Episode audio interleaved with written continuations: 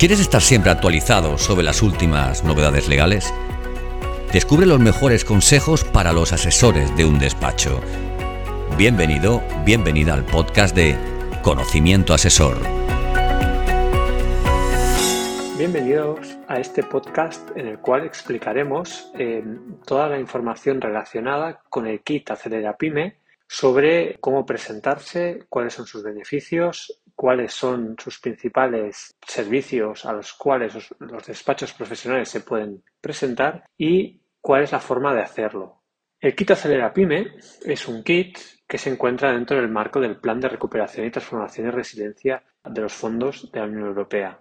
En este caso, es un plan que está centrado y orientado hacia las pequeñas y las microempresas, no más de 50 trabajadores. Los ejes principales de este plan de recuperación, transformación y resiliencia son el emprendimiento, el crecimiento empresarial, la digitalización, la incorporación de servicios y productos basados en inteligencia artificial y la mejora de las competencias digitales de eh, tanto trabajadores como responsables y directores. Bajando al nivel del programa del kit digital, los ejes del plan son implantar aplicaciones que faciliten la automatización y digitalización de los procesos, también em, programas centrados en mejorar la conectividad y la ciberseguridad de las empresas, apoyar la gestión del cambio formando a directivos en la transición digital, mejorando las capacidades de las empresas en el comercio electrónico y fomentando una mejor y con mayor impacto presencia en Internet a través de redes sociales y Bajo estos parámetros es sobre los cuales eh, encontramos el programa de Kit Digital. ¿Quiénes son los beneficiarios o quiénes son los grupos de interés en este programa de Kit Digital? Por un lado, las empresas beneficiarias que podrán recibir y acoger acogerse a los bonos en los cuales, por los cuales podrán mejorar su performance con las soluciones digitales propuestas, los agentes digitalizadores, que son las empresas que prestarán los servicios correspondientes y darán servicio con esas soluciones digitales que están dentro del catálogo del kit digital. Y finalmente las entidades colaboradoras que en nombre de la Administración facilitarán las ayudas, es decir, oficinas como Axio en Cataluña o diputaciones o ayuntamientos. ¿Qué quiere decir pequeñas y microempresas? ¿O cuáles son las tipologías de empresas que están comprendidas dentro del programa? Es importante prestar atención a este punto, puesto que en función del tamaño de la empresa y del despacho, se podrá acceder a una cuantía u otra dentro del marco de las ayudas. Así pues, tenemos tres segmentos. El segmento 1, pequeñas empresas que son comprendidas entre 10 y menos de 50 trabajadores. El segmento 2, pequeñas empresas o microempresas entre 3 y menos de 10 empleados. Y hay otro segmento, el último segmento, que es el de pequeñas empresas o microempresas de entre uno o tres o menos de tres trabajadores. Por tanto, hay tres segmentos, el segmento 1, el segmento 2 y el segmento 3. Antes de entrar en cada uno de los servicios y las cuantías en las cuales se verán beneficiadas estas empresas, estos despachos profesionales, conviene recordar qué tenemos que hacer para poder acceder a un bono digital dentro del programa Kit Digital. En primer lugar, nos debemos dar de alta en la página web de Acelera Pyme, www.acelerapyme.gov.es. Eh, una vez nos demos de alta en, esta, en este portal, se nos pedirá un conjunto de datos, se validará si somos una empresa válida, a partir de ahí se nos solicitará que hagamos un test de madurez y finalmente se nos solicitará en qué servicio queremos pedir el bono. ¿De acuerdo? A partir de los servicios, lo que tendremos será que escoger el agente, el agente que participará en esta, en esta, bueno, que desarrollará el servicio. ¿Qué es un agente digitalizador? Un agente digitalizador es un proveedor certificado que por su volumen de ventas en las áreas o esos o catálogo de servicios y productos definidos nos puede dar, facilitar servicio. También son aquellos que, están certificados por la Administración y exponen en su página web que dan este tipo de servicio adaptado al programa de Kit Digital. Muy bien, entrando en la cuantía a la que podemos acceder, em, recordamos que el segmento 1 son aquellas pequeñas empresas de 10 trabajadores y menos de 50 Las del segmento 2 son pequeñas o microempresas entre 3 y menos de 10 empleados y las del segmento 3 son pequeñas empresas o microempresas de entre 1 o menos de 3 empleados. Las empresas del primer segmento, que son las de 10 a 50, tienen acceso a un bono digital de 12.000 euros. Las empresas del segundo sector, del segundo segmento, pequeñas empresas o microempresas de 3 a 10, son las que tienen 6.000. Y las empresas, eh, las microempresas de 1 a menos de 3 trabajadores, estaríamos hablando del acceso a un bono de 2.000 euros. ¿Qué quiere decir este bono? Pues a partir del catálogo de servicios que presentaremos ahora, eh, la empresa recibirá ayuda para realizar ese servicio por el, máximo del bono que puede acceder. Por un lado, el servicio y por el otro, el máximo de bono que tiene acceso la empresa. Por ejemplo, si nosotros em, tenemos diversos servicios que valen 2.000 euros, en el caso de diversos servicios que solicitamos, como por ejemplo la creación de una web o un e-commerce, eh, gestión en redes sociales, mm, temas de factura electrónica, etcétera, etcétera, podremos pedir tantos proyectos, solicitar participar en tantos proyectos hasta llegar a los 12.000 euros. Una vez pasados esos 12.000 euros, no habrá más ayuda. Así pues, ¿Cuáles son los servicios a los cuales, em, o cuál es el catálogo de servicios en el cual se puede em, acceder y solicitar ayudas? Pues por un lado, en primer lugar, tenemos la creación de sitios web o mejora de presencia en Internet, el comercio electrónico, la gestión de redes, la gestión de clientes, la gestión de procesos, los servicios y herramientas de oficina virtual, el business intelligence y la analítica, las comunicaciones seguras, la ciberseguridad, y la gestión de clientes. ¿Cómo puedo saber si un agente está certificado o está validado para eh, darme servicio en alguna de estas líneas que he comentado hasta ahora?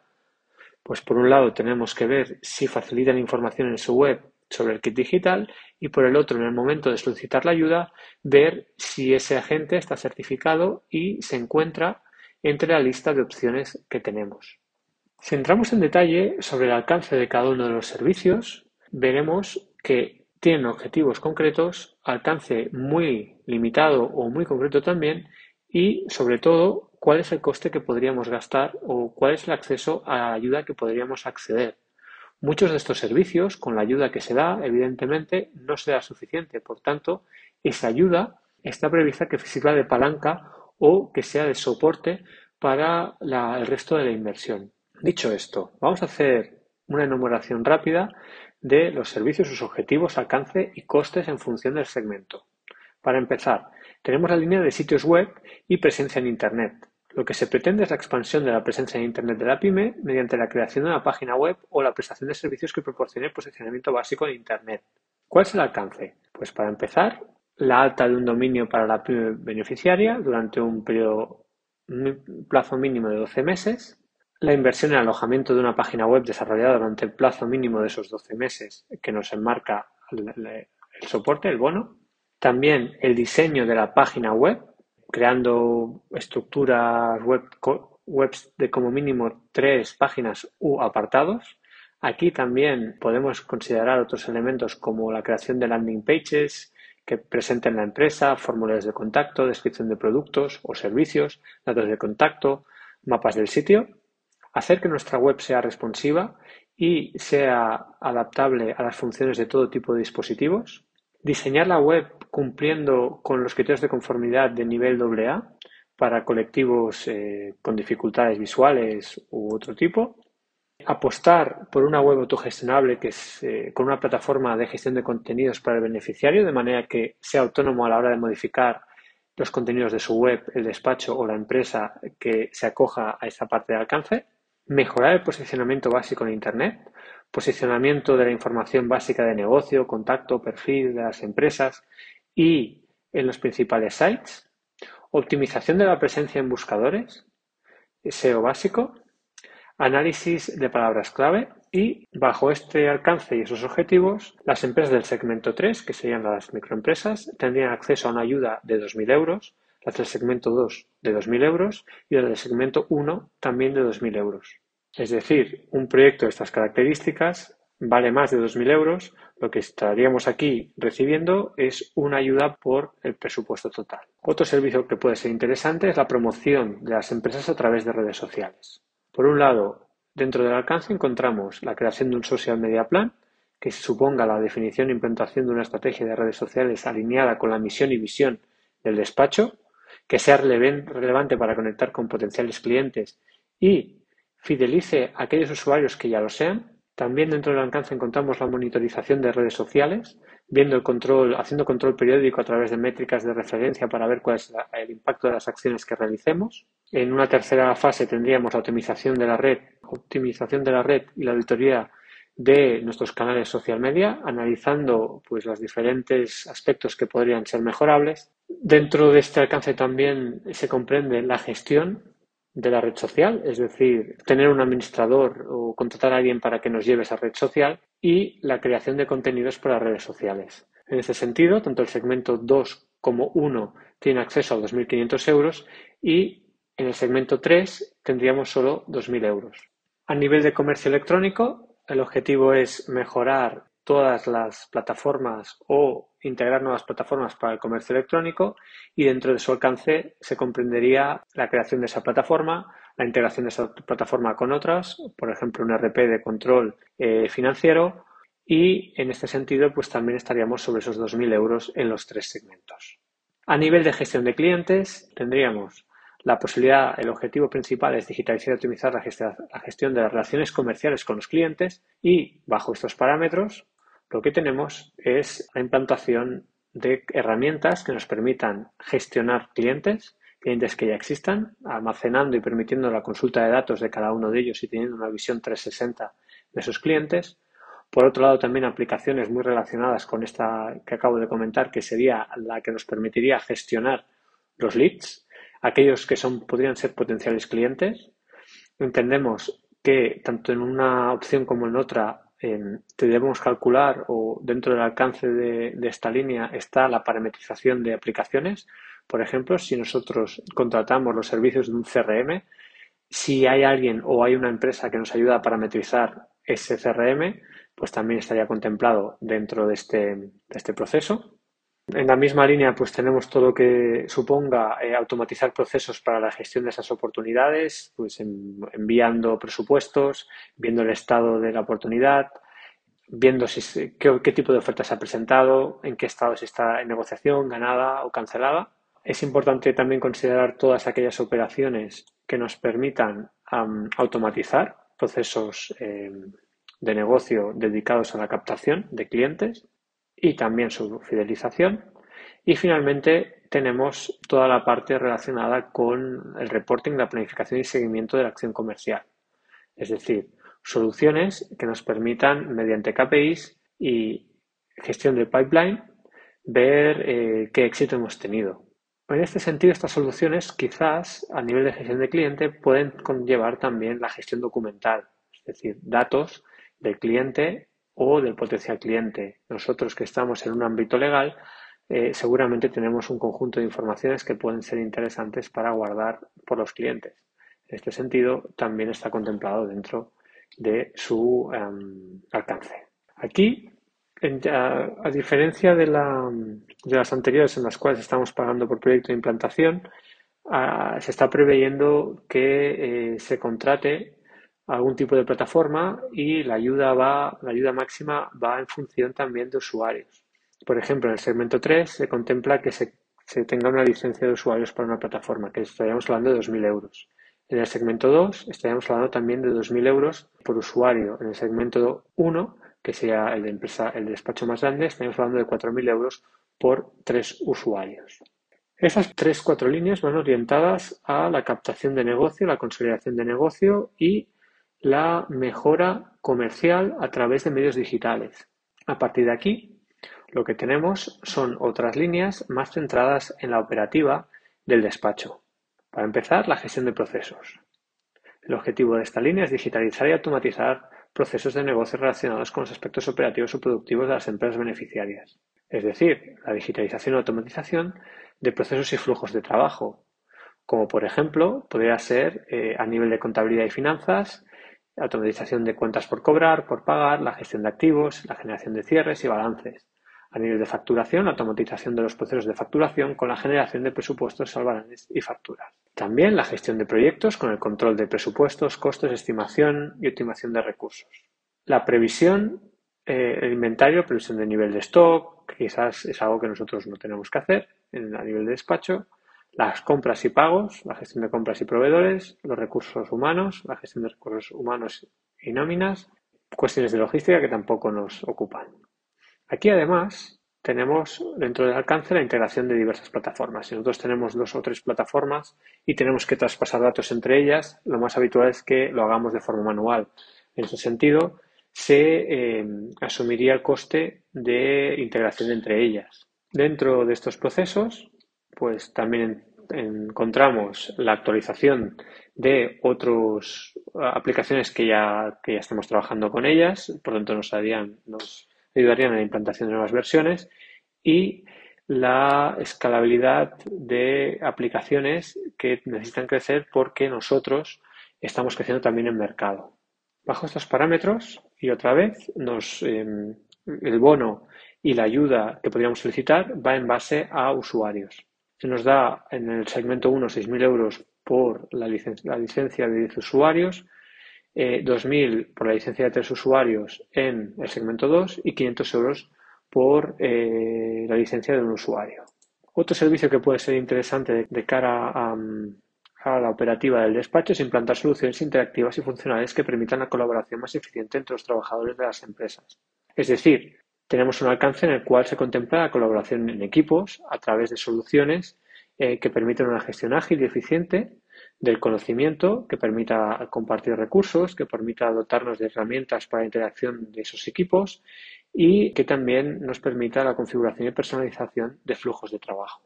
Dentro de esta línea también está la posibilidad de acogernos pues, con trabajos relacionados con almacenar y compartir archivos, con soluciones que tengan, que permitan proveer más de un terabyte de almacenamiento, la compatibilidad con dispositivos móviles o la creación de calendarios y agendas compartidas. En este aspecto, la ayuda se nos daría por 250 euros por cada uno de usuarios, siendo el máximo en el segmento 3 por dos usuarios, en el segmento 2 por nueve usuarios y en el segmento 1 por 48 usuarios. Es importante entender que esas cuantías van contra el bono máximo que podríamos pedir. Al principio estábamos hablando de esos 12.000 euros del segmento 1. Si un despacho solicita uno, dos o tres más em, proyectos por cada una de estas líneas, imaginemos que estamos pidiendo uno por web, otro por redes sociales, estaríamos haciendo, eh, gastando o imputando o queriendo em, plantear eh, sobre ese bono directo del de, despacho grande, pues si un sitio web son 2.000 euros y el otro ejemplo que he explicado estamos hablando de eh, 4.000, sobre ese bono tendría, eh, estaría gastando 6.000 euros.